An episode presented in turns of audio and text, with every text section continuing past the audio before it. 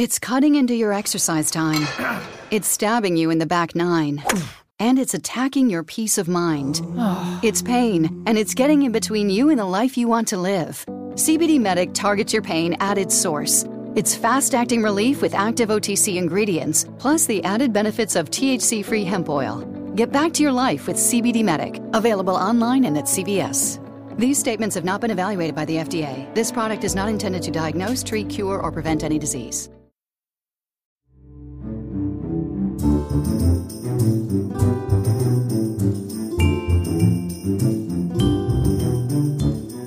Hola a todos, bienvenidos de nuevo a una edición de Paredro de esta tercera temporada, el podcast de literatura, de libros y de autores, conjuntamente realizado entre la revista 070 de la Universidad de los Andes y la Fundación Gratitud en los estudios de Acorde aquí en Bogotá. Para hoy tenemos a Juan Gabriel Vázquez, que es un escritor colombiano que ya ha pasado por los micrófonos y por las charlas de este podcast y precisamente estuvo en la primera edición, en el primer capítulo que hicimos. Juan Gabriel, bienvenido de nuevo. Muchas gracias Camilo, un placer estar aquí como la primera vez. Muchas gracias. Entonces estuvimos hablando de un libro que sigue siendo de cabecera para muchos de nosotros, como es Viajes con un mapa en blanco, pero lo que nos reúne y lo que nos llevó a invitar a Juan Gabriel de nuevo hoy es una noticia que difícilmente es equiparable a cualquier otra del mundo literario y es que la novela La forma de las ruinas, o debo decir la traducción de la novela como podemos matizar más tarde, pues está nominada y está en el shortlist del Man Booker International Prize, que es prácticamente uno de los premios más importantes, sino el más importante del mundo. Así es que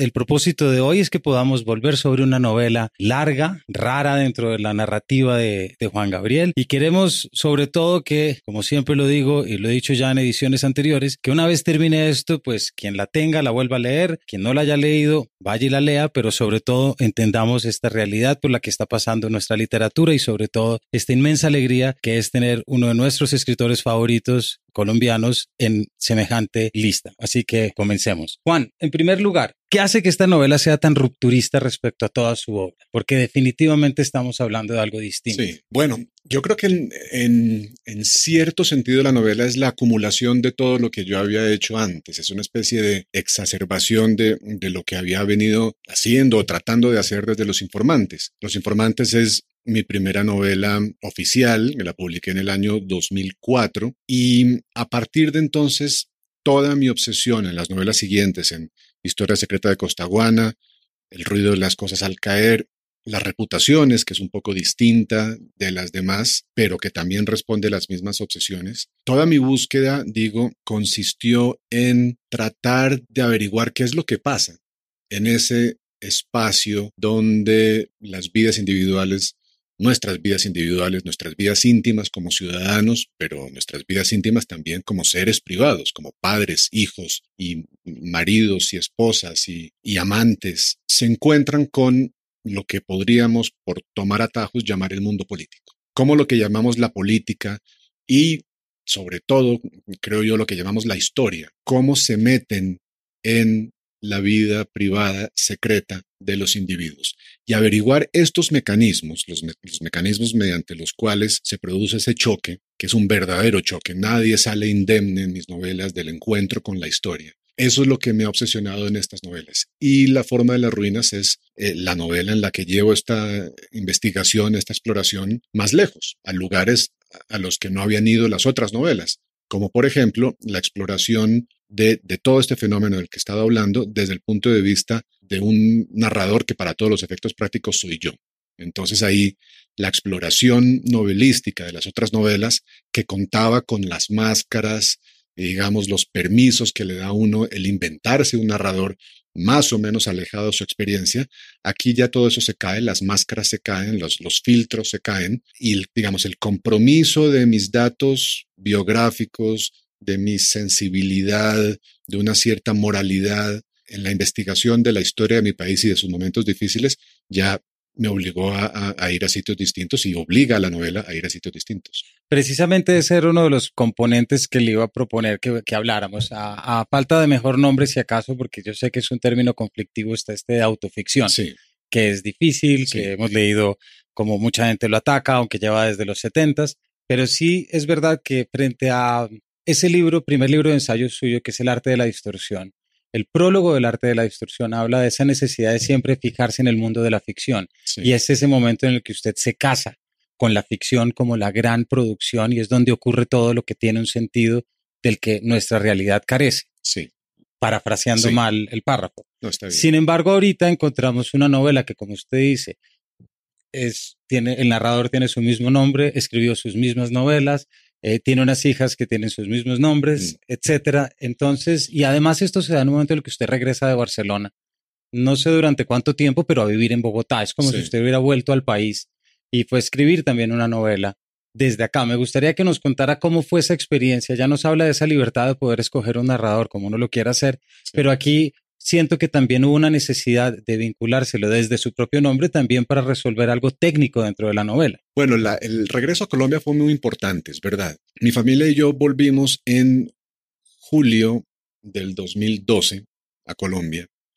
Y lo primero que yo hice cuando llegué al país fue tratar de escribir este libro y fracasé miserablemente. Fueron varios meses de explorar formas, pero los materiales del libro resultaron tercos, indómitos, no se dejaban meter en, la misma historia. Yo había llegado a la conclusión después de, pues, de todas las investigaciones, varios años de investigar para este libro, de recabar información, de hablar con gente, sobre todo de dejarme empapar de las, de las obsesiones y de los temas que yo creía que eran el libro, había llegado a la conclusión de que todos estos temas dispares tenían que formar parte del mismo libro. El asesinato de Gaitán, que es una especie de obsesión que me acompaña por razones familiares desde que era niño, el asesinato de Uribe Uribe, una cierta exploración autobiográfica de la manera en que esos crímenes me han tocado de cerca o de lejos, es decir, la autobiografía como estrategia entraba en la novela, pero también todas las formas en que las novelas para mí se enriquecen, que es cuando hablan de otras cosas que no son sus temas principales. Y, el, el sentido de la novela va creciendo cuando la novela toma caminos laterales, cuando la novela habla de otras cosas. Digamos, el significado se va construyendo mediante la digresión. Todas esas cosas yo las sabía. Y eso hizo que este fuera un libro especialmente difícil, porque no tenía ni la menor idea de cómo hacer que todo eso entrara dentro de las mismas tapas, digamos. Supe siempre que tenía entre manos un material que me hubiera permitido escribir tres libros, hacer una trilogía, cosa que estaba muy de moda en ese momento. Todo el mundo escribía trilogías. Ya lo raro era que la gente escribiera novelas de una en una. Entonces me preguntaba, ¿tengo una trilogía o, o, realmente podré encontrar la originalidad de mi novela tratando de hacer algo, de meter juntas dos cosas que no se supone que deben estar juntas, o tres o más? Y entonces eh, la dificultad de, de, de buscarle la forma al asunto hizo que mis primeros intentos fracasaran. Entonces dejé de lado todo y escribí las reputaciones y después de escribir las reputaciones, que es una novela, si las otras mías me han tomado años enteros, las reputaciones me tomó tres meses, cuatro meses. Y después de eso hubo una especie de liberación, entendí algo que no había entendido, me imagino que habré descubierto, siempre me pasa así, habré descubierto autores o, estrategias que no conocía antes y que fueron iluminadoras. Y ahí retomé el asunto y escribí la novela en un par de años. Pero siempre el asunto, en medio de todas las opciones que tiene el novelista que era yo en ese momento, está la opción de no hacer una novela, de hacer un relato real como novelas, novelas sin ficción que yo admiro mucho, como Limonov de Manuel Carrer, donde no hay una pizca de ficción, eh, como los últimos libros de Javier Cercas. Pero algo me decía a mí que por ahí no iba la cosa, que esa vindicación de la novela que yo siempre había hecho un poco tercamente, también entraba en juego aquí y que el manejo o, el recurso a la escritura de imaginación, el, recurso a la, a la, ficción como manera de enfrentarme a, los materiales, me podía llevar a lugares a los que la, crónica o la narrativa autobiográfica o esas novelas sin ficción de las que estaba hablando no me podían llevar. Y entonces ahí entra la escogencia de esta forma que es híbrida y que efectivamente se llama, le hemos puesto el, el, el nombre o lo hemos bautizado recientemente como autoficción, pero que para mí pues es mucho más antigua que eso. Estaba pensando el otro día que la Divina Comedia ya hace lo mismo. En la Divina Comedia hay un, hay un narrador que se identifica con el autor, es Dante Alighieri, y que luego nos cuenta unas, unos viajes, digamos, un itinerario que no tiene nada de realista, pero pero que hoy, si lo pasáramos hoy recién inventada la Divina Comedia por la universidad, eh, por la crítica, probablemente llegaríamos a la conclusión de que autoficción también es eso. Entonces, em, sí, es un, es, una, es un concepto que trata de hablar de algo que no es nuevo, pero sí trata de hablar de eso de una manera novedosa y eso es valioso. Para eso es la crítica también, para nombrar de nuevo cosas que creíamos sabidas. Y en ese sentido me parece valioso. Y también yo creo que era pues necesario en la medida en que se trataba de una novela que implicaba ese regreso, implicaba esa puesta en conjunto de todo lo previo y también ponerse usted frente, aunque sea este propio narrador que es usted mismo o no, pero ponerse de lleno, como, digámoslo así, toda la carne del asador, que no podía ser otro que no fuera Juan Gabriel Vázquez y que explicara las cosas como le pasaron a usted, dicho de otra manera, por supuesto, porque es una obra de ficción. Dicho de otra manera, es muy importante. Exactamente. eso podría ser una buena forma de explicar lo que pasa en esta novela. Yo cuento las cosas como me pasaron, pero contadas de otra manera. Exactamente. Y ese de otra manera es lo que hace la ficción. La ficción es lo, que permite es ese par de pasos que uno da a un costado para cambiar la perspectiva de todo lo que ve. Y ya no se están mirando las cosas de frente, sino con una cierta ambigüedad que enriquece los significados, que permite, digamos, lo implícito, lo sugerido, y no tanto lo, lo explícito y lo directo. Y todo eso permitiéndole al escritor al mismo tiempo Efectivamente, esa es una frase que me gusta mucho, poner toda la carne en el asador, es decir, comprometerse emocional, moralmente con lo que está contando y sin máscaras. Las máscaras permiten hacer muchas cosas muy bonitas y yo las he utilizado en, los otros libros. Aquí no. Y eso me ha permitido entonces hablar de, las implicaciones que, la historia colombiana y los momentos y ciertos momentos claves con frecuencia de violencia de la historia colombiana eh, habían tenido en mi vida. Y me di cuenta de que eso trataba el libro el libro habla, entre otras cosas, pero sobre todo, de la manera en que nuestro pasado, en particular momentos traumáticos de nuestro pasado colectivo, pueden atravesar tiempos y generaciones y modificar nuestras vidas privadas, nuestras vidas íntimas y nuestras maneras de ser personas en, el momento presente de una manera que no logramos entender. para entenderlos está la literatura.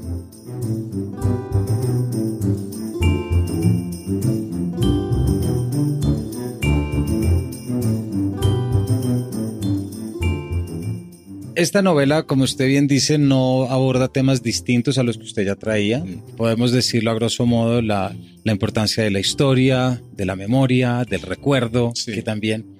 Y que es interesante eso que lo que nos cuenta que las reputaciones se escribió antes de la forma de las ruinas, porque termina siendo su novela más corta y luego su novela más larga. Ahí hay un juego interesante frente a temer los impulsos.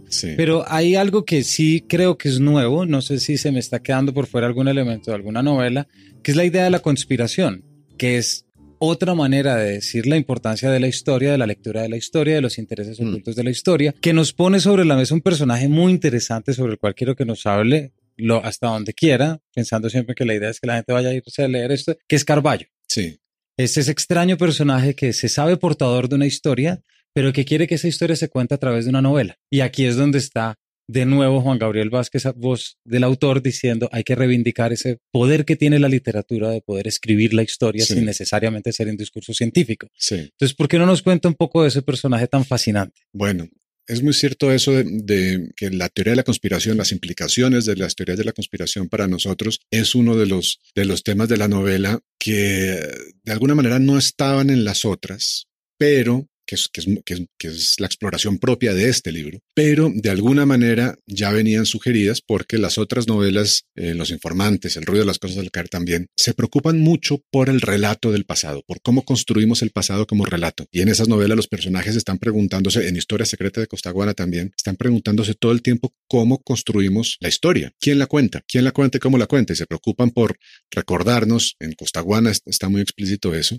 que la historia es un relato y que si la historia es un relato, entonces tiene un narrador y que si aceptamos que hay un narrador, aceptaremos que ese narrador tiene prejuicios, tiene una agenda política, quiere subrayar ciertos hechos y ocultar o disimular u olvidar francamente ciertos otros. Entonces, esas reflexiones sobre los cuentos que nos contamos, que llamamos historia o literatura, según creamos en ellos de manera más o menos clara, forman parte de nuestro tejido como seres humanos y de las reflexiones de esos libros. Y la exacerbación de todo eso es una teoría de la conspiración. Una teoría de la conspiración es el momento en que los cuentos que nos contamos se salen de madre y ya no los controla nadie y ya tienen una, una vida alejada de la verdad y es una vida propia que se impone como verdad, ¿no? Eso es una teoría de la conspiración. En el libro quedan la preocupación por las teorías de la conspiración, por esa visión del mundo, que es em, conspiranoide. Me encanta esa palabra, que es una especie de invención peninsular, me parece. No, no la he visto yo tanto en Latinoamérica.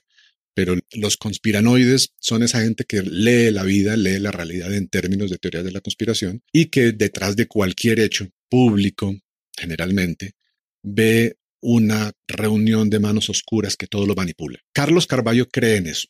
Carlos Carballo mira la vida en estos términos, interpreta la vida en estos términos. Él es el personaje, eh, hay que decirlo, a través del cual entra la ficción en la novela, porque es un personaje completamente inventado. Es verdad que como todos los personajes inventados, tiene algo de gente que yo he visto y que he conocido y que he mirado, pero es un personaje ficticio desde el punto de vista del novelista completamente, completamente ficticio está rodeado de personajes reales, que son un narrador que se llama Juan Gabriel Vázquez, un escritor colombiano que sale en la novela que se llama Rafael Humberto Moreno Durán, unas anécdotas históricas sobre Gaitán y sobre Uribe Uribe, y sobre un personaje que investigó el crimen de Uribe Uribe que se llama Marco Tulio Anzola, que también era real y que es el otro, el otro eje de la novela. Pero Carlos Carballo es un personaje ficticio. Y es a través de él que la novela habla de sus temas habla de las teorías de la conspiración, de nuestra relación difícil con el pasado, de la preocupación que tenemos siempre, sobre todo en un país como el nuestro, de que la historia es mentirosa o, distorsiona o nos oculta la verdad o nos hace juegos de manos para que miremos una cosa mientras está sucediendo realmente otra. Él es el personaje que vive traumatizado, obsesionado con estos temas. Solo al final de la novela el lector sabe por qué, cuál es el peso humano de la historia en él porque mm, esta novela es a cierto nivel también una novela de ideas, pero a, mí lo que siempre me ha interesado son las ideas encarnadas, la novela como manera de, encarnar ideas y emociones en el destino humano de un personaje. Y el destino humano de Carlos Carballo es una cosa muy triste, muy, muy conmovedora, que a mí me conmovió, me tomó de sorpresa cuando empezó a surgir del texto. No lo tenía yo planeado desde el principio, casi nunca tengo las cosas planeadas desde el principio.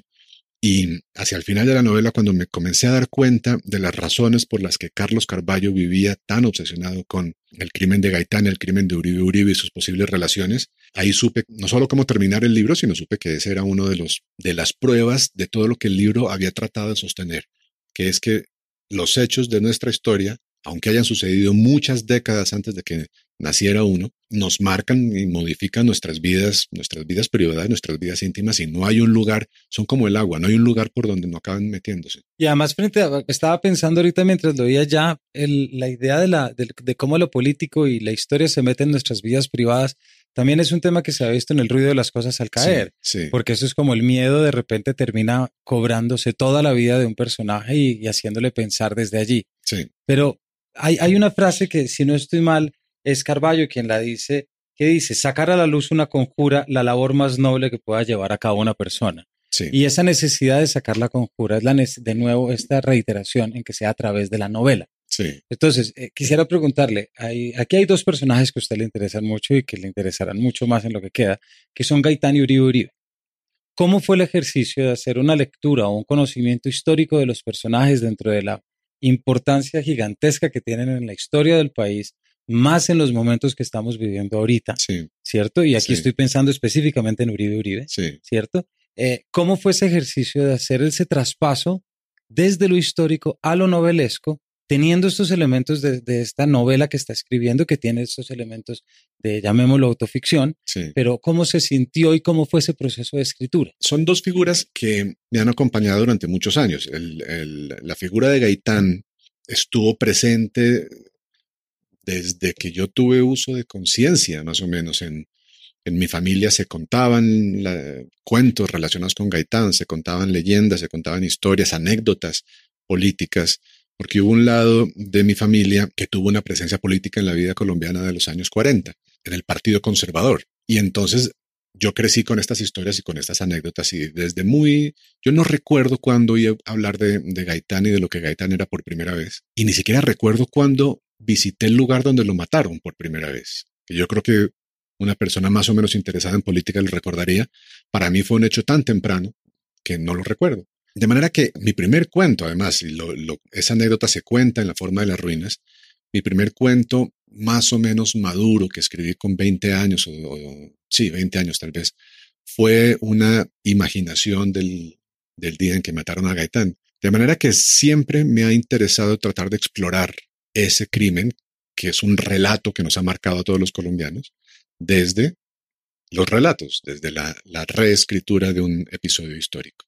Y el de Uribe Uribe, por diversas razones, comenzó a, a interesarme, a importarme mucho después, pero ha estado siempre ahí. Y todo eso estalló un día absolutamente sobrenatural en que yo conocí a un médico, un médico bogotano, que sabiendo de mi interés por Gaitán, que había aparecido en una página de los informantes y, en otras cosas, me invitó un día a su casa y me dijo, yo tengo, un, tengo algunas cosas que quiero mostrarle, que nadie más le puede mostrar. Y cuando llegué a su casa, abrió un cajón y sacó del cajón, para mi pasmo, eh, una vértebra de Gaitán en un frasco de formol y una, y una parte del cráneo de Rafael Uribe Uribe roto por las hachuelas de, de sus asesinos. Y me puso estas dos cosas sobre la mesa y bueno, después de que me desmayé y recuperé el conocimiento y toda la cosa, ahí decidí que eso era una novela. Había una novela detrás de este momento en el que yo podía ver y tocar los huesos de los muertos más célebres, vamos a decir, aunque la palabra no es esa, de la violencia política del siglo XX en Colombia. Son dos momentos, el asesinato de Uribe Uribe y el de Gaitán, que desplazaron, descarrilaron la historia del país. Y yo tenía los huesos de estos hombres ahí y los podía tocar. Y eso, dependiendo de cuán vulnerable sea uno a los, a los fantasmas de la historia, pues lo marca más o menos. Pero a mí me, sacudió, me sacudió este momento y yo supe que había una novela ahí. Y a partir de ahí entonces hice varios intentos por escribirla. El último eh, el, último intento fallido cuando volví a Colombia en el 2012. Después de eso, escribí las reputaciones, como decía antes, y después de eso volví a tratar de escribir la forma de las ruinas y esa vez sí el, libro llegó hasta el final. Pero lo que pasó en, estos, en estos años, que para mí es determinante, que para mí entra dentro del tejido de la novela y es a lo que usted se refería antes, es lo que estaba pasando en Colombia en esos momentos. Cuando yo supe cómo se escribía la forma de las ruinas. El proceso de paz de La Habana llevaba en la conciencia, en la conciencia pública ya varios meses. El proceso se anunció públicamente hacia, ¿qué fue eso? Septiembre, octubre más o menos del 2012. Con lo cual empecé a escribir una novela sobre nuestras violencias pasadas, sobre las maneras como podemos salir de los ciclos de violencia, sobre cómo existen los ciclos de violencia. La violencia colombiana cambia de protagonistas de generación en generación, cambia de ingredientes, pero siempre está ahí, nos ha acompañado de una manera terca y voluntariosa durante muchas décadas, y la novela se pregunta cómo romper con esos ciclos. Y esto sucede en un momento en que el país estaba preguntando esto. ¿no? En todo el país yo creo que una de las grandes preguntas en la conciencia de los colombianos era cómo salimos de 50 años de violencia, porque era lo que se estaba preguntando una gente en La Habana tratando de negociar los, los acuerdos de paz. Entonces, darme cuenta de eso durante la escritura de la novela de maneras indirectas, pero sobre todo después de terminada la novela, darme cuenta de hasta qué punto la novela había quedado contaminada en el mejor sentido de la palabra por las preguntas que nos hacíamos todos como colombianos, fue fascinante. Y después cuando algún, algún amigo me dijo eh, que esta era la primera novela del posconflicto, me pareció, Muy bien. me pareció, eh, sí, de, una, caramba, pues me pareció conmovedor y, y, digno de gratitud, ¿no? Por mi parte.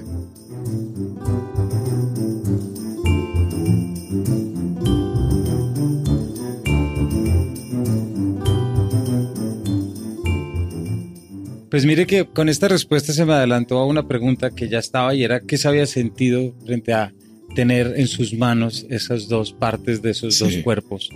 Por dos motivos. En primer lugar, porque bueno, eh, para que el lector sepa, están, esas son las dos fotos que están en la novela, además. Pero luego hay algo también dentro de su novela y es que yo siento que esta es la primera obra que sale de algo tan material como dos pedazos de dos cuerpos. Porque sus demás novelas habían salido de ideas. Es decir, el ruido de las cosas sale del del miedo que decíamos ahorita, Historia Secreta de Costaguana, sale de la manera de relatar todo el canal de Panamá, las reputaciones sale de la idea de una caricatura, ¿cierto? Sí. Los informantes sale también de un hijo. Y de repente acá estamos frente a una materialidad que yo creo que de alguna manera fue tan impactante que lo llevó a una novela de 550 páginas. Sí. Bueno, digamos que las, las otras novelas para mí nacen también de vivencias, ¿no? Los informantes de una conversación que tuve con una mujer eh, alemana, judía, que me contó su historia, su historia de los años 40 en Colombia. Y el ruido de las cosas al caer sale también del descubrimiento de, de este documento que fue la caja negra del avión de American Airlines que se estrelló cerca de Cali en el año 95. Pero estoy completamente de acuerdo. Eh, esas novelas salen de experiencias o de vivencias mucho más etéreas. Una conversación, una voz que me habla y me cuenta historias o, o, o una transcripción de esa caja negra que yo leo, son momentos mucho más, mucho menos concretos que esta experiencia brutal de tener los huesos de los muertos de nuestra violencia en las manos y poder verlos y tocarlos. Como digo, yo entiendo que hay gente que no es tan vulnerable como yo a estas cosas. Sí, sí, pero... Eh, y está bien, no todo el mundo reacciona frente a, eso, a los testimonios del pasado, los fantasmas de la historia de la misma manera. Pero sí creo que cualquier persona con una mínima sensibilidad sabe que esto no es una cosa de todos los días. Este encuentro con lo que queda de un hombre político eh, que transformó el país, que lo llevó por determinados caminos, eso puede transformar a una persona. De hecho, uh, los personajes de la novela hablan en términos de reliquias. ¿No? El relato, nuestro relato histórico, el relato de nuestro pasado, dependiendo de la relación que tengamos con los personajes, puede tomar un cariz de leyenda casi religioso que convierte los restos de nuestros muertos históricos en reliquias. Y eso es una aproximación, eso es una reflexión que los personajes tratan de hacer en la novela. ¿A dónde íbamos con eso? No, a, a, a eso, eso mismo. Listo, perfecto. Juan, muchas gracias. Por último, si estamos de acuerdo en que esta novela implica un, un cambio, implica una ruptura, sí. implica algo, por supuesto, positivo, ¿qué viene a continuación? ¿Tiene, algún, decir... ¿Tiene algún personaje así misteriosamente sí. histórico sobre quien esté pensando ahora? Sí, sí lo tengo. Iba a decir, iba a decir lo que siempre digo en estos casos, que es yo también me hago esa pregunta y no se sale uno por la tangente así, pero esta no es una conversación como otras, así que puedo hablar de lo que estoy tratando de, de escribir, que es una nueva partida de mis libros anteriores. Es una novela, y eso es importante porque es raro que lo que estoy escribiendo sea una novela. Una novela montada en gran parte o, casi totalmente sobre la vida de un personaje real, pero en este caso la particularidad es que este personaje real está vivo y es un amigo mío, que es Sergio Cabrera, el director de cine, cuya vida me ha interesado siempre. Tiene una vida, una vida inusual, una vida original, por utilizar un adjetivo más bien tonto. Es una vida muy original eh, la vida de, un niño de 11 años cuyos padres se lo llevan a China, a la China comunista, en una época, 1961 más o menos, en que eso no se hacía, eso no, no, pasaba con facilidad. Ir al otro lado, ¿verdad?, del, del, del, mundo y a, un, y a un otro lado que era particularmente distinto del nuestro, porque era el comunismo. Y Sergio pasó en, en China comunista seis o siete años de su adolescencia que lo marcaron, lo transformaron para siempre y las cosas que cuenta sobre estos años son absolutamente fascinantes. No basta con eso para que yo me interese en montar, en pasar años y años montando una novela alrededor. Eso es suficiente para la fascinación que uno tiene con, las, con lo que él cuenta. Pero es que además, las anécdotas que cuenta, la manera en que cuenta su vida y las cosas que yo he averiguado sin que él me las cuente, se han convertido en una especie de metáfora de un momento político, una especie de metáfora de un momento internacional, un momento universal de nuestra política, de nuestra sociedad, que tiene mucho que ver con lo que después pasaría en Latinoamérica y en Colombia, en términos de, nuevamente, la manera en que la historia y la política nos cambiaron la vida a los individuos. Y sobre todo eso entonces estoy tratando de hacer una novela, pero es muy raro porque yo podría escribir una biografía, una biografía al uso sobre Sergio Cabrera. También podría escribir un libro de conversaciones, un reportaje, una crónica, pero de alguna manera la ficción ha pedido pista también en esta oportunidad. He descubierto que ciertas libertades, ciertas cosas que me permitirían hacer una novela, son necesarias para sacarle el significado profundo a estos hechos reales. Entonces lo que estoy haciendo, aparte que me la estoy pasando fantásticamente tratando de tratando a Sergio Cabrera como un personaje de ficción y poniéndolo a decir cosas que él nunca diría, poniéndolo en situaciones que son una una distorsión de lo que pasó en realidad, pues yo espero que me lleve a descubrimientos sobre lo que sobre lo que significa su vida, sobre lo que significan las condiciones históricas, sociales en las que se movió su vida, que son muy interesantes. Bueno, pues muchísimas gracias Juan por esta respuesta, por adelantarnos. Gracias por su tiempo acá también y por siempre abrirse a, a compartir y estaremos desde acá muy pendientes de ese día de mayo en que se dará el ganador del Man Booker. No voy a decir lo que me gustaría que pasara, pero bueno, ya los oyentes y usted lo sabe. Muchísimas gracias, Juan. Muchas gracias, un placer, Camilo. Y a todos nuestros oyentes, muchas gracias y hasta una próxima edición de este Pared.